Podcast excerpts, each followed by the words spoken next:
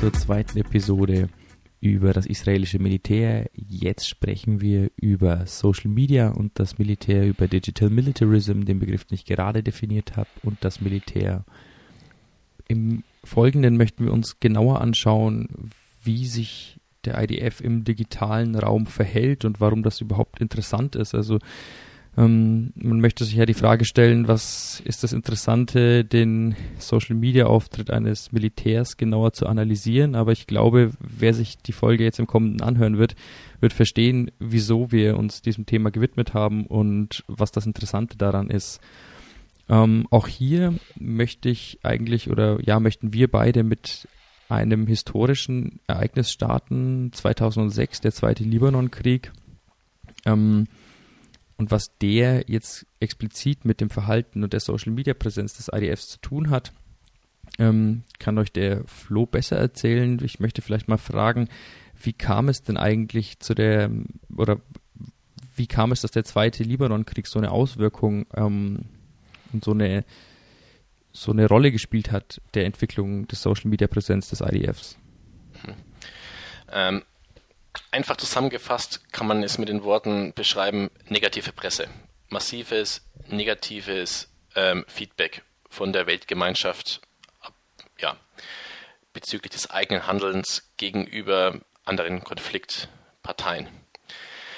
Eins vorneweg, ähm, Social Media, aber auch ähm, das Internet haben sich über die Jahr letzten Jahrzehnte immer mehr zum neuen Austragungsort von Konflikten entwickelt Stichwort äh, Cyberwar, Desinformation, all solche Dinge, aber, aber auch Intelligenz, also nachrichtendienstliche ähm, Datenakquise. Ähm, was den zweiten Libanonkrieg für die IDF so prägend gemacht hat, war die Tatsache, dass sich ein Konflikt immer weiter hochgeschaukelt hat und die gegnerische Partei, die Hamas, die damals gegen IDF gekämpft hat, hat ihrerseits Social Media für die eigenen Zwecke genutzt. Nicht nur, um irgendwelche Aufklärungsarbeiten zu leisten, wo sie ihre Einheiten hinschicken muss, sondern man hat nach außen Bilder gesendet. Von toten Kindern, von toten palästinensischen Frauen, ähm, vom Vorgehen von israelischen Soldaten. Man hat versucht, quasi ähm, der Welt da draußen mitzuteilen, wie dieser Konflikt abläuft und dass es nicht dieses ähm, oder diesem Konfliktgeschehen jegliche Illusion zu nehmen, dass es sich hier um einen präzisen, sauberen Krieg handelt. Wobei das Wort oder die Bezeichnung sauberer, ja, äh, sauberer Kampf ist sowieso ein Euphemismus für sich. Ähm, aber das hat sich beim IDF eben verfangen. Man hat, äh, man musste diesen, ja, Konflikt, diese Konfliktaustragung musste man ähm, schlussendlich auch beenden, weil man hat unglaublichen Druck erfahren von außerhalb, von anderen Staaten, von den Vereinten Nationen, wie man da vorgegangen ist. Ja, und um das weiter zu spinnen, ähm, es hat da massive Kritik nicht nur an der IDF gegeben, sondern auch an der Führung und auch am Staatspräsidenten Olmert. Ähm, als Folge wurde eben als Folge auch, als direkte Folge auf diese negative Erfahrung hat man die sogenannte ähm, Vinograd Commission gegründet, die zum einen diese Eskalationsspirale der Gewalt angeschaut hat, das eigene Agieren des Militärs, sich aber auch die Frage gestellt hat, wie können wir selber senden, wie können wir selber unsere eigene Darstellung bringen, wie unsere Streitkräfte vorgehen, was wir machen, warum wir dort auch ähm, vor Ort sind, warum wir dort kämpfen und quasi ja die Seite aus der Perspektive oder die Seite des Konflikts aus der Perspektive des israelischen Staates beziehungsweise der IDF zeigen. Ja, sehr spannend, die, diese ganze Debatte beziehungsweise diese Eskalationsspirale, die das IDF ja dann auch mehr oder weniger unvorbereitet getroffen hat. Ähm, jetzt hast du uns ja gerade erklärt, wie diese Beeinflussung des Konflikts von außen ähm, ja quasi schon Teil der Konfliktaustragung als solches wird.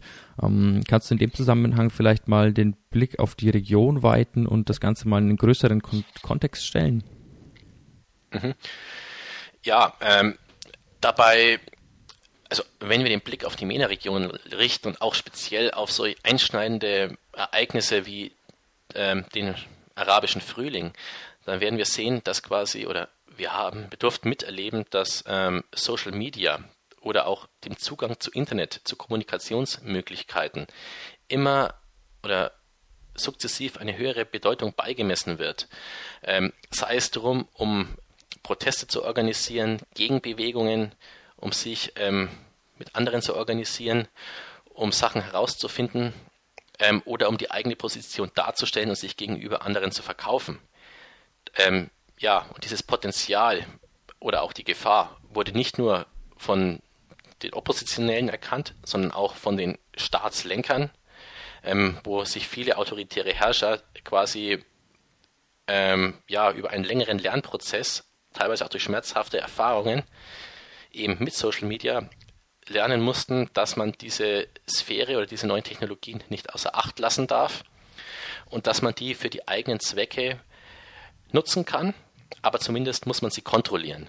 Das zeigt sich auch daran, wenn dann bei irgendwelchen kritischen Ereignissen, zum Beispiel irgendwelche Proteste, sei es in der Türkei oder in Ägypten oder auch in Russland, gegen die Regierung, gegen irgendwelche Politiken, die nicht auf Wohlwollen stoßen, dass dann diese, ja, zum einen werden die Nachrichtendienste abgeschaltet, teilweise das komplette Internet ausgeblendet, oder aber äh, man setzt die eigenen Leute darauf an, die eigenen Nachrichten nach außen zu tragen, Desinformation zu bringen, das eigene Bild darzustellen, aber auch um quasi andere Oppositionelle quasi dann herauszuziehen, zu identifizieren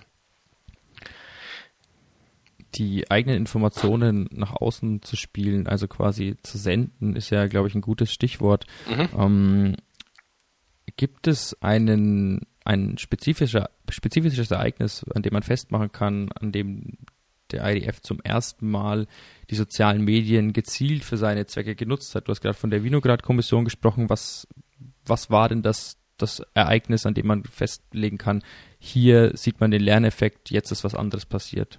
Mhm. Wir erinnern uns zurück. Zunächst einmal der zweite Libanon-Krieg 2006 mit den negativen Erfahrungen und dem Lernprozess oder den Anstoß zu einem Lernprozess für die IDF. Und das Umdenken oder die Premiere der eigenen, der neuen Fähigkeiten erfolgte dann keine drei Jahre später bei der Operation Gegossenes Blei, wo die IDF wieder im Einsatz war. Ähm, und zum ersten Mal macht die IDF eben einen YouTube-Channel auf, auf dem sie Videos postet von ihrem eigenen Vorgehen. Ähm, unter anderem werden dann gezieltes Bombardement gezeigt, solche Sachen. Und das wird auch sehr positiv wahrgenommen. Positiv dahingehend, dass man eine starke Rezeption hat. Also manche dieser Videos haben innerhalb kürzester Zeit 10.000 Views bekommen. Viele dieser Videos wurden aber andererseits auch wieder sofort von YouTube gesperrt und heruntergenommen, weil sie auch von der Gegenseite wieder gemeldet wurden. Aber man hat sein Ziel erreicht, man hat nach außen hin gesendet, man hat ein Publikum geschaffen. Interessanterweise hat man nicht nur diesen YouTube-Channel gestartet, man hat zeitgleich auch ähm, im israelischen Konsulat in New York eine Live-Pressekonferenz gegeben, wo man eben oder die Reporter konnten Fragen zu der Situation und der Bedrohungslage in Israel stellen, wie Israel oder wie die Israelis am Boden diese Bedrohungslage empfinden und wie sie damit umgehen. Und dadurch deckt man schon ein sehr breites Spektrum ab. Man versucht, die Nachrichten oder nicht zu drehen, aber schon seine eigene Perspektive reinzubringen und die Deutungshoheit für sich zu beanspruchen. Genau, ähm, das ist ja dann quasi so der, der Turning Point, wenn man das mal so sagen kann, für Ganz den, genau. den Auftritt, den das israelische Militär in den sozialen Medien und im Internet allgemein abgibt. Ähm, ich möchte noch mal ganz kurz ähm, den Rückbezug machen auf den, den Militarismus, den du vorhin angesprochen hast, und auf den Digital Militarism, den ich im Einspieler definiert habe. Denn im Folgenden werden wir genau diesen Prozess ähm, ein bisschen aufdröseln und analysieren, wie diese digitale Kommunikation, die du gerade angesprochen hast, ähm, auf das KonsumentInnenverhalten auf Social Media im, in, in quasi militarisiertes Handwerk übergeht. Also die, die Nutzung dieser YouTube-Videos, Instagram-Posts, TikTok-Videos, ähm, wie die sich quasi als militarisiertes Mittel Bahn brechen. Und da stellt sich, glaube ich, immer wieder auch die Frage nach der Diskursmacht, ähm, die wir schon angesprochen haben.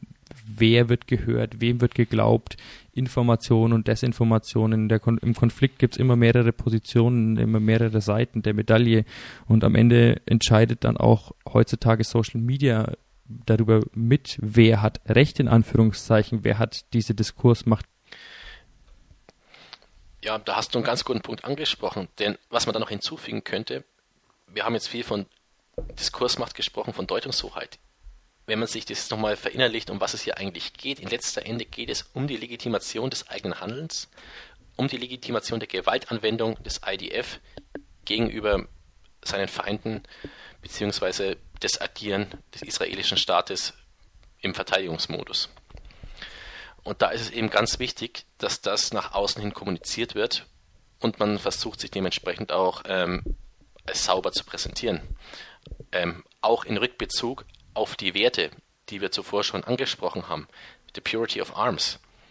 Weil wie kann man das in Einklang bringen, wenn man einerseits im Fernsehen die Berichte sieht von ähm, zivilen Opfern auf Seiten der Palästinenser beispielsweise und zeitgleich ähm, Israel das massive Luft, äh, Israel, die israelischen Streitkräfte, die massive Luftangriffe fliegen. Das muss eben auch legitimiert werden und dementsprechend kommt diesem Sendungsbewusstsein oder diesem Sendungspotenzial eben ein sehr hoher Stellenwert zu. Und den möchten, das möchte man auch nicht aus der Hand geben. Aber ich denke, es ist darüber hinaus, geht auch weiter darüber hinaus. Nicht nur über die Legitimation von Gewalt, man versucht auch andere Dinge anzusprechen. Aber Dominik, da bist du der Fachmann dafür wiederum. Ich denke, da wirst du uns jetzt einiges dazu erzählen können.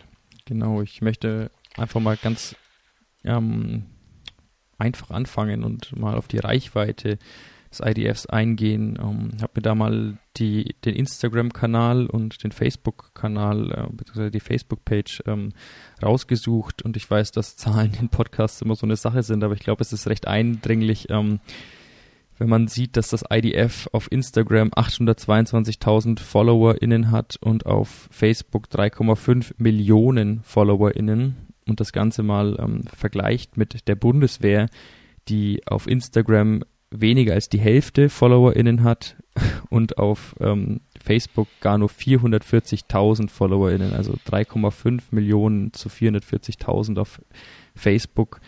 Ähm, also da sieht man schon, dass das IDF eine gewisse Reichweite hat und diese auch sehr gekonnt bespielt. Und damit möchte ich überleiten zu dem, dem ja für mich sehr wichtigen Teil des, der Kommunikation des IDFs. Ich muss dazu sagen, dass ich darüber meine Hausarbeit geschrieben habe und mich dem Ganzen ähm, ja von der wissenschaftlichen Seite genähert habe. Und wenn man jetzt mal nach Themen sucht, die das IDF über Social Media und besonders, ich habe mich hier besonders auf Instagram bezogen, ähm, die das IDF auf Instagram kommuniziert, beziehungsweise wenn man auf, nach Mustern sucht, dann wird man schnell fündig. Und ähm, zur Offenlegung, ich habe mich hier auf Golan und Ben Ari 2018 bezogen. Das werde ich euch in den Show Notes verlinken. Aber ich lade euch auch ein, das Ganze ja zu verifizieren, beziehungsweise vielleicht auch zu falsifizieren, wenn ihr den Instagram-Account des IDFs einfach mal öffnet und mir im Folgenden sagt, was ihr davon haltet. Also ich glaube, der, der erste, größte und eindringlichste Narrativ, nenne ich ihn mal, also quasi eine, eine Erzählung, die Erzählung einer Geschichte, ist Sicherheit und Verteidigung. Innerhalb dieses Narrativs wird immer wieder die Betonung des Bollwerks der israelischen Gesellschaft ähm, aufgegriffen. Es gibt eine ganz klare gut-böse Differenzierung. Also das IDF als guter Player versus die bösen Feinde des israelischen Staates. Wie Flo schon angesprochen hat, es gibt immer wieder diesen Bezug auf die eigene moralische Überlegenheit im, im, in den verschiedenen Konflikten zwischen dem IDF und den, den Kriegsparteien. Die Themen, die in diesem Narrativ immer wieder aufgegriffen werden, und jetzt müssen wir dann doch darüber sprechen, die die Situation zwischen Israel und Palästina. Ich möchte jetzt nicht von Konflikt reden, ich, ich nenne es einfach mal die Situation. Und dieses Thema wird innerhalb dieses Narrativs immer wieder aufgegriffen. Wenn ihr euch ein Beispiel dazu ansehen möchtet, könnt ihr ähm, auch auf Facebook gucken. Da gibt es einen Post vom 22. Januar 2019, bei dem ein Helm, der Helm eines israelischen Soldaten gezeigt wird und die Unterschrift darauf verweist, dass dieser Helm quasi von terroristischen äh, Vereinigungen aus Gaza ähm, an der israelischen Grenze beschossen wurden. Und der Officer, der, der, der IDF-Soldat, trug diesen Helm, während er die israelischen Familien nur wenige Minuten entfernt verteidigt hat. Also man sieht hier die gut, die Freund-Feind-Differenzierung und was Golan und Ben Ari dazu noch gesagt haben, ist, dass der IDF seine Online-Präsenz und seine FollowerInnen nutzt, um eine Rückversicherung der eigenen Sicherheit zu vermitteln, also dem israelischen, der israelischen Gesellschaft immer wieder diese Rückversicherung der eigenen Sicherheit zu geben und, das hat Florian von auch schon angesprochen, seine eigenen Handlungen rechtfertigen bzw. zu legitimieren und dadurch auch immer wieder die direkte Verknüpfung der Handlungen in Bezug auf den Schutz des Landes zu stellen. Darüber hinaus liegt der Fokus in diesem Narrativ auf defensiven Handlungen. Offensive Maßnahmen werden kaum erwähnt, die das israelische Militär ja auch bei Zeiten immer mal wieder unternimmt. Aber es werden die defensiven Handlungen in den Vordergrund gestellt. Und falls es doch mal um offensive Maßnahmen geht, dann ähm, werden sie immer wieder als präventiv geframed. Also man muss etwas machen, um sich, um sich selbst zu verteidigen. Der zweite größere Narrativ, den das IDF immer wieder bespielt, auf den sozialen Medien und auf Instagram vor allen Dingen, ist der Narrativ der Diversität und Inklusion, also die Armee des Volkes, die wir vorhin schon angesprochen hatten, ähm, den Bezug auf diesen Melting Pot Charakter der Armee, den wir schon erwähnt hatten. Und dabei ist das Hauptaugenmerk immer wieder die Darstellung der eigenen Diversität, der Inklusivität ähm, das geht von Posts zum Weltfrauentag bzw. zum feministischen Kampftag bis zu Post, äh, Posts über äthiopische Juden und Jüdinnen, die aus Äthiopien emigriert sind. Und gibt es ein spannendes Bild, das genau diesen, diesen, diesen Narrativ wiedergibt vom 12.12.2018, diesmal auf Instagram. Und dabei sieht man, dass eine äthiopische Jüdin, die wie gesagt aus Äthiopien nach Israel emigrierte, ähm, mit Hilfe des IDF damals ähm, vor einem Flugzeug, vor einem Kampfflugzeug, beziehungsweise nicht Kampfflugzeug, vor einem Flugzeug des IDFs steht, aber ein äh, Transportflugzeug nennt man das. ähm, und unter dem Bild steht, dass diese äthiopische Jüdin heute den technischen Stab des Flugzeugs, das damals sie aus Äthiopien, ähm, dass ihr damals half, aus Äthiopien zu fliehen, ähm, den, den technischen Stab dieses Flugzeugs heute ähm, überwacht. Also da ist es so ein, da wird eine Geschichte erzählt, das IDF nutzt immer wieder diese Narrative, um einen Sinn für Kollektivität und Inklusion zu vermitteln. Ich denke, das ist das Wichtigste innerhalb dieses zweiten Narrativs. Und abschließend möchte ich auf den dritten Narrativ auch noch eingehen, nämlich die, gemeinnützig, die gemeinnützige Arbeit und die Katastrophenhilfe, die das IDF immer wieder übernimmt. Dabei liegt der Fokus auf die helfende Hand des, des IDF auch, auch und vor allem außerhalb Israels. Also es gibt ähm, immer wieder Einsätze in der Katastrophenhilfe, beispielsweise in Brasilien nach einem Dammbruch 2019 oder auch nach Erdbeben. Ähm, und diese helfende Hand des IDFs, wie ich sie nenne, wird dann auch immer wieder gewinnbringend inszeniert. Was auch immer häufiger an, in diesen, innerhalb dieses Narrativs anzufinden ist, sind Nachhaltigkeits- und Umweltschutzthematiken. Dabei möchte ich auf einen Instagram-Post vom 4.12.2018 verweisen. Und dieser Narrativ, dieses Framing zielt auf die, auf die Generierung von Empathie und Solidarität mit den Streitkräften ab. Durch die Fokussierung, und das ist ganz stark hier zu sehen, auf seine gewaltfreien Tätigkeiten sowie der Erweiterung des eigenen Tätigkeitsfelds jenseits der Hauptaufgabe der Verteidigung der, der israelischen Nation. Das war es mal in Bezug auf die Narrative. Ich werde euch auch in den Shownotes noch aktuellere Beispiele verlinken, anhand derer ihr das Ganze so ein bisschen ja, nachvollziehen könnt, was ich euch gerade erzählt habe. Vielen Dank, Joel. Das klingt ja für den Außenstehenden so, also dass der IDF, wenn ich das richtig verstanden habe, ganz spezielle Themen anspricht und auch ähm, sich dann gewisse Muster erkennen lassen, was kommuniziert wird und wie es kommuniziert wird. Und wo auch immer wieder die drei großen Themen die großen Themen drüber schwingen. Einerseits die Inklusivität der IDF, die Legitimation des eigenen Daseins und des eigenen Handelns, aber auch ähm, ja, der Auftrag, den man sich selbst auferlegt und den man nach außen hin lebt. Jetzt frage ich mich natürlich, ist das alles bare Münze, was da kommuniziert wird? Weil es wird ja hier ein doch sehr schwarz-weißes Bild gemalt. Ähm, siehst du da Probleme? Wenn ja, wo? Und wie stehst du dieser Form der Berichterstattung gegenüber?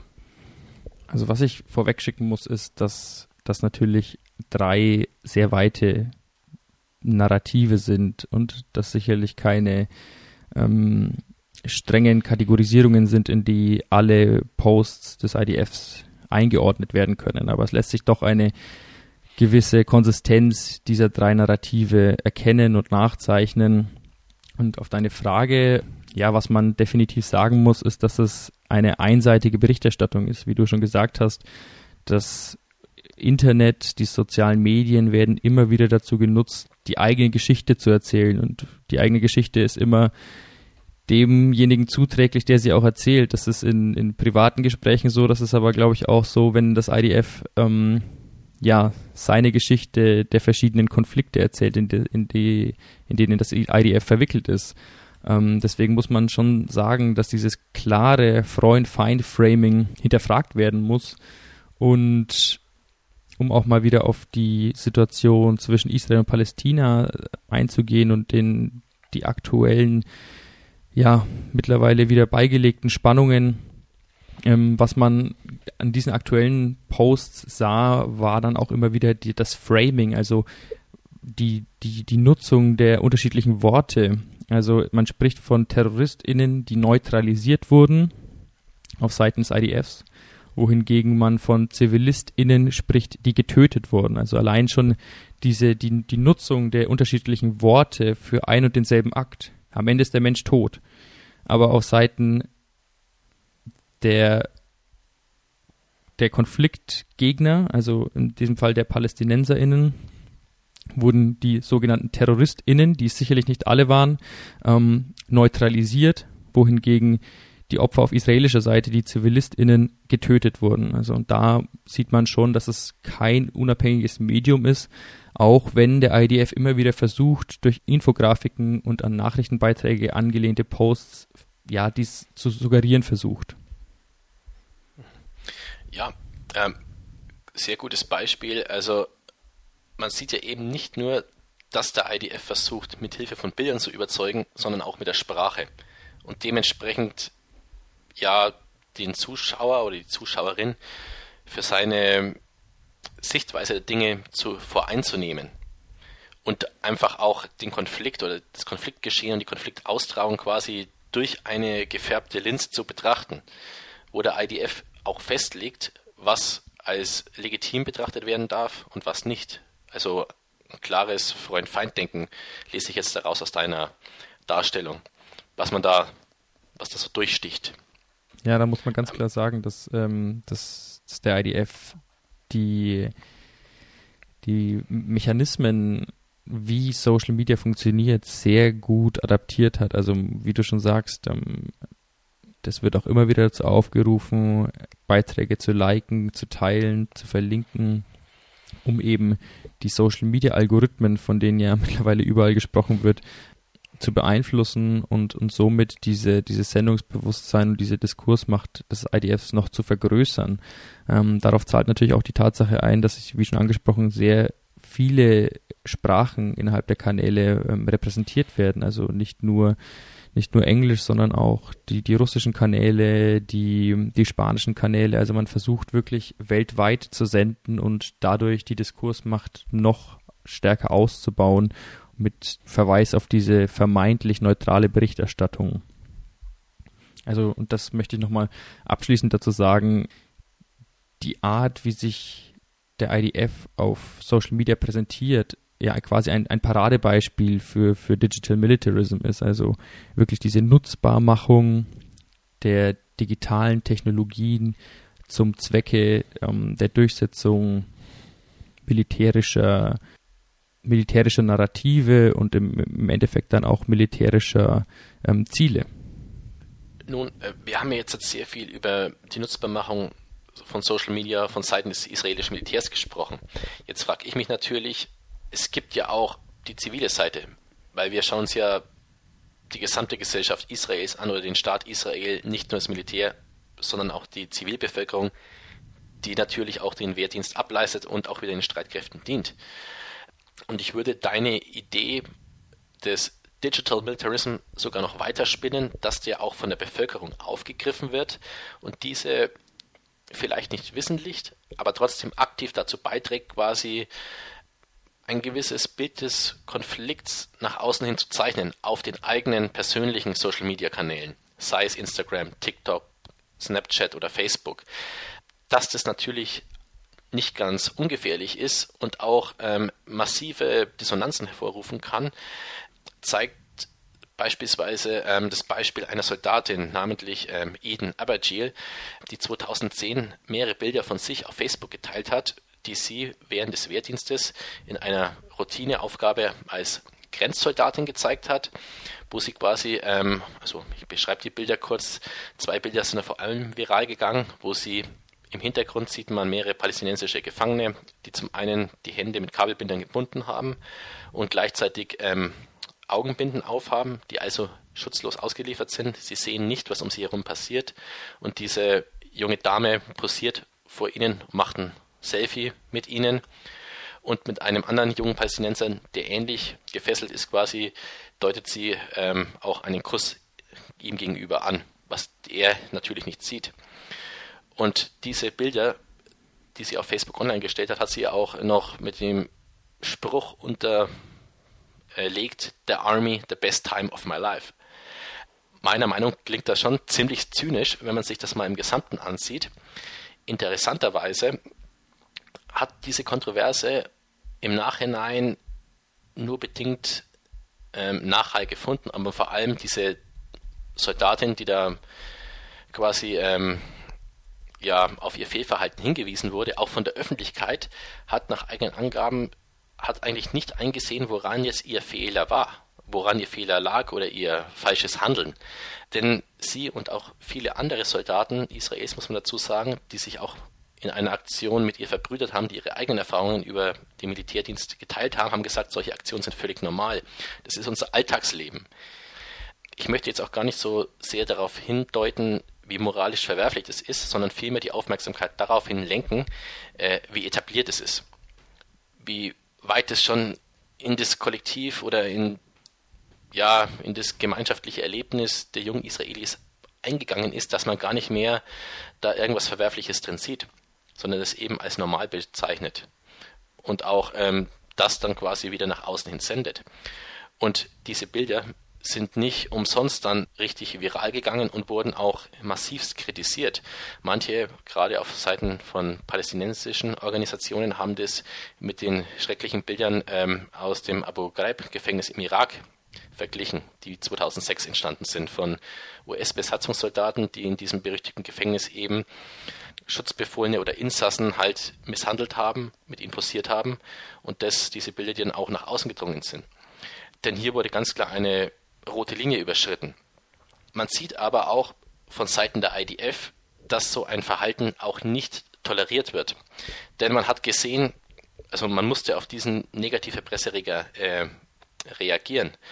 Und man hat zuallererst auch einmal gesagt, dass dieses Verhalten absolut inakzeptabel ist von der Soldatin, aber auch von anderen Soldaten, die ähnliche Sachen gemacht haben. Und da auch wieder der Verweis auf diese Purity of Arms, wo man gesagt hat, das ist nicht mit unseren Werten vereinbar. Das ist nicht, wofür die IDF steht, das ist nicht, wofür der Staat Israel steht. Wo man sich auch gleichzeitig wieder versucht hat, eben die Schuld von sich zu weisen und ähm, Schadensbegrenzung zu betreiben. Ja, und ich denke auch seit diesem Zwischenfall ist der IDF auch schon viel affiner oder viel sensibilisierter, eben dass so etwas nicht wieder vorkommt und auch dem entgegenzuwirken. Dass man vorsichtig ist, was man da, äh, was man da nach außen hin kommuniziert. Nicht nur sich selber, sondern auch die eigenen Soldaten. Das ändert natürlich nichts daran, dass was da stattgefunden hat, äh, nach wie vor verwerflich ist. Gut, ähm, Dominik, fallen dir noch weitere Beispiele ein für diesen zivilen Militarismus? Um, ähm, ich möchte Digital Militarism von der zivilen Seite. Genau, also diese, diese zivile Seite ähm, möchte ich einfach nur mit Zahlen untermauern. Ich bin scheinbar der, der Zahlentyp hier in dem Podcast. Aber es muss ja auch eine gewisse Social Media Affinität in der, in der Bevölkerung geben, um quasi senden zu können, beziehungsweise ähm, als Rezipient des ähm, Social Media Verhaltens der IDF zu gelten. Und da ist Israel ja quasi das, das perfekte Beispiel. Ich habe jetzt leider nur die Zahlen von 2019 vorliegen, aber im Jahr 2019 war Israel das Land mit den, mit der zweithöchsten oder mit der, sogar mit der höchsten prozentualen Anteil an Social Media UserInnen weltweit und dem zweithöchsten Wert bei Smartphone-BesitzerInnen. Also es gibt ein großes Publikum, es gibt eine hohe Social Media Affinität, die natürlich vom IDF genutzt wird, aber, und das ist die andere Seite, die wir uns jetzt anschauen, die dann quasi auch wieder als Sender selbst und Senderinnen selbst ähm, diesen Digital Militarism weitersenden, beziehungsweise nicht nur innerhalb Israels aussenden, sondern in die ganze Welt aussenden. Und da kann man auch wieder den, den Rückbezug zum Militärdienst geben, denn es gibt immer wieder Bilder auf Social Media von, von Wehrdienstleistenden, die ja in gewisser Weise glorifizierend mit Gewalt und mit auch mit Waffen umgehen. Also da gibt es diverse Seiten, die nicht offiziell vom IDF sind, aber die sich dann IDF Girls nennen, wo ja recht zweifelhaft mit Waffen posiert wird, wo das dann auch in so eine ja sexualisierende Richtung geht. Und da merkt man schon diese Normalisierung des Militärischen auch innerhalb der, der, des Social Media Bereichs. Was man da einwerfen könnte, die Frage ist, ob diese Militarisierung bewusst gemacht wird. Bei unser Ausgangsstatement war ja, dass es oftmals nicht bewusst stattfindet. Was man aber an diesen Beispielen der Selbstdarstellung sieht, ist es, dass es auch das ist. Man rutscht in die Perspektive des einzelnen Individuums, der diese Erfahrung macht sei es im Konflikt geschehen, sei es während des Wehrdienstes, aber dass auch die einzelne Person, die das gerade ableistet, ähm, darauf stolz ist, in der IDF zu dienen. Damit ist Prestige verbunden.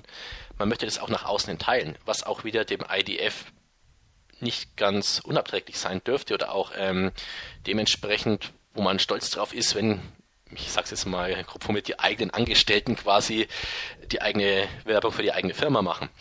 Ja, aber so wird dieser Konflikt weiter verinnerlicht, er wird auch stilisiert und auch, ja, ein bisschen, ja, nicht normalisiert, aber schön gezeichnet. Dadurch auch wieder eben dieser zivile Militarismus vorangepusht. Ja, also ich also, glaube, was man, was man da ganz doll erkennen kann, sei es jetzt an dieser Kontroverse um die israelische ähm, Soldatin oder auch durch die diversen Zivildienstleist, äh, Militärdienstleistenden, die da mit Waffen posieren. Man sieht einfach, dass die, die, die Narrative, die ich vorhin angesprochen habe, auch aus der Gesellschaft heraus reproduziert werden und dadurch natürlich auch innerhalb der Bevölkerung diese Narrative weiterhin aufgesogen und reproduziert werden. Ja, ich denke, wir laufen jetzt schon eine Zeit. Ich würde zu guter Letzt einfach mal versuchen, ein Fazit zu formulieren. Was, was können denn die Zuhörenden mitnehmen? Was haben wir denn jetzt eigentlich in diesen, ja, in dieser über eine Stunde rausgefunden, beziehungsweise was, was haben wir uns erarbeitet? Nun, zunächst einmal, denke ich, haben wir die zentrale Rolle der IDF herausgestellt bei der Staatsgründung und auch beim Überleben des israelischen Staates. Dabei aber auch vor allem Blick darauf geworfen, wie quasi ähm, ja, das israelische Militär quasi auch den Staat mitgeschaffen hat, wenn man so möchte aber in einem klar definierten Raum. Ein weiterer Punkt wäre, und damit wären wir jetzt schon wieder bei dem Militarismus, wie sich diese Art des Militarismus, diese kognitive Dimension oder hier, wir haben es als, als ähm, zivilen äh, Militarismus beschrieben, in die Bevölkerung eingefressen hat oder halt ja eingegraben hat, von ihr mitgetragen wird, verstärkt, aber auch vom Militär. Aber äh, und damit im nächsten Schritt quasi auch zu einer Normalität entwickelt hat, die äh, nicht mehr so leicht zu ja, relativieren sein wird, sondern etwas, was alltäglich ist. Ja, ich glaube auch, dass man diesen Digital Militarism als ein Faktor dieses zivilen Militarismus sehen kann, als als neue Ausprägung des zivilen Militarismus und ich glaube, dass wir ganz gut nachgezeichnet haben, inwiefern der, der Digital Militarism vom IDF genutzt wird und in letzter Konsequenz dann auch wieder von der israelischen Bevölkerung quasi zurückgespielt hat bzw. reproduziert wird. Und wenn man mal ganz ehrlich ist, glaube ich, muss man dem IDF da nicht moralisch, aber auf, auf, auf handwerklicher Ebene wirklich Tribut zollen, wie gut sie es verstanden haben, nach dem Zweiten Libanonkrieg 2006 das, die digitale Sphäre für ihre Zwecke zu nutzen und wie erfolgreich das dann bis heute 2021 ähm, vonstatten gegangen ist. Und wie du sagst, das ist eben eine eine kognitive Dimension, die da stattfindet, aber die, die nicht mehr aktiv bzw. bewusst abläuft. Also das ist wirklich eine, eine Form des Militarismus, der so unterschwellig funktioniert, dass es ja im Endeffekt so einfach ist, wie durch Instagram zu scrollen und Bilder zu liken, zu reposten oder dann im Endeffekt auch selbst zu posten. Ähm, deswegen von handwerklicher Ebene, man mag dem israelischen Militär gegenüberstehen, wie man das möchte, aber von handwerklicher Ebene muss man wirklich sagen, Chapeau. Ja, dem kann ich nur voll zustimmen ich, und ich kann jedem jeder Zuhörer und jeder Zuhörerin da draußen nur empfehlen, sich mal diese Seite anzuschauen. Ähm, speziell Instagram, wo auch die meisten unterwegs sein dürften. Ähm, aber auch dann vor allem, wenn es zu Konflikten kommt. Jetzt vor kurzem ganz aktuell ähm, die Raketenangriffe auf Israel von Seiten der Hamas, wie sich das hochgeschaukelt hat, wie das dargestellt wird, auch die Räumung teilweise äh, von diesem Ostjerusalemer Stadtviertel ja, wie das gemacht ist. Also auch diese kleinen Stories quasi, wie die ständige Bedrohungsperzeption dargestellt wird, aber auch ähm, quasi zu zeigen, so anhand von kleinen Karten nach dem Motto, ähm, so geht die Hamas vor, so geht der IDF vor. Die Hamas nutzt Schulen und menschliche Schutzschilde, um ihre Angriffe zu führen und der IDF auf der Gegenseite greift nur dann ein, wenn er sich wirklich hundertprozentig sicher ist, quasi, dass er auch die Zielpersonen möglichst verlustfrei neutralisieren kann. Jetzt habe ich selbst auch schon so einen Euphemismus benutzt. Ich habe mich dabei erwischt. Ja, aber ähm, wie gesagt, eine weiterleitende Empfehlung, mal darauf zu achten und sich das mal anzuschauen. Und vielleicht auch als weiterführende Idee, vergleicht es mal mit dem Online-Auftritt der Bundeswehr oder auch mit dem der US-Streitkräfte, wo man, da kann man durchaus sehr starke, starke Unterschiede erkennen. Ja, genau. Also sehr gut, dass du es schon angesprochen hast. Ich werde da auch noch einiges in die Show Notes legen und ja, die, die Beispiele für die angesprochene Narrative nochmal ähm, für euch zum Nachklicken anbieten, weiterführende Literatur und unsere Quellen angeben. Ja, und dann möchte ich mich recht herzlich bei dir bedanken, Flo. Es war arbeitsintensiv, aber ich glaube, es hat sich am Ende gelohnt. Herzlichen Dank für deinen wertvollen Input. Herzlichen Dank für deinen ähm, erscheinen heute, dass wir zusammen aufnehmen konnten. Und ich hoffe, den Zuhörenden hat es gefallen. Möchtest du auch ein paar Worte an die Hörerschaft richten? Ja, die Freude ist ganz meinerseits. Hat mich sehr gefreut, dass ich dabei sein durfte. Gerne auch nochmal ein anderes Mal zum anderen Thema. Das war's von meiner Seite. Vielen Dank. Ciao. Tschüss. Das war's für diesen Monat bei Humus mit Hintergrund Politik und Gesellschaft von Tunis bis Teheran. Ich hoffe, euch hat es gefallen. Abonniert den Podcast, liked den Podcast, lasst eine Bewertung da. Ich lese mir das alles ganz aufmerksam durch. Gebt mir Feedback, würde mich freuen. Folgt mir auf Instagram unter Humus mit Hintergrund. Und ich hoffe, wir hören uns nächsten Monat wieder, wenn es heißt Humus mit Hintergrund. Ganz lieben Dank euch. Bis bald. Tschüss.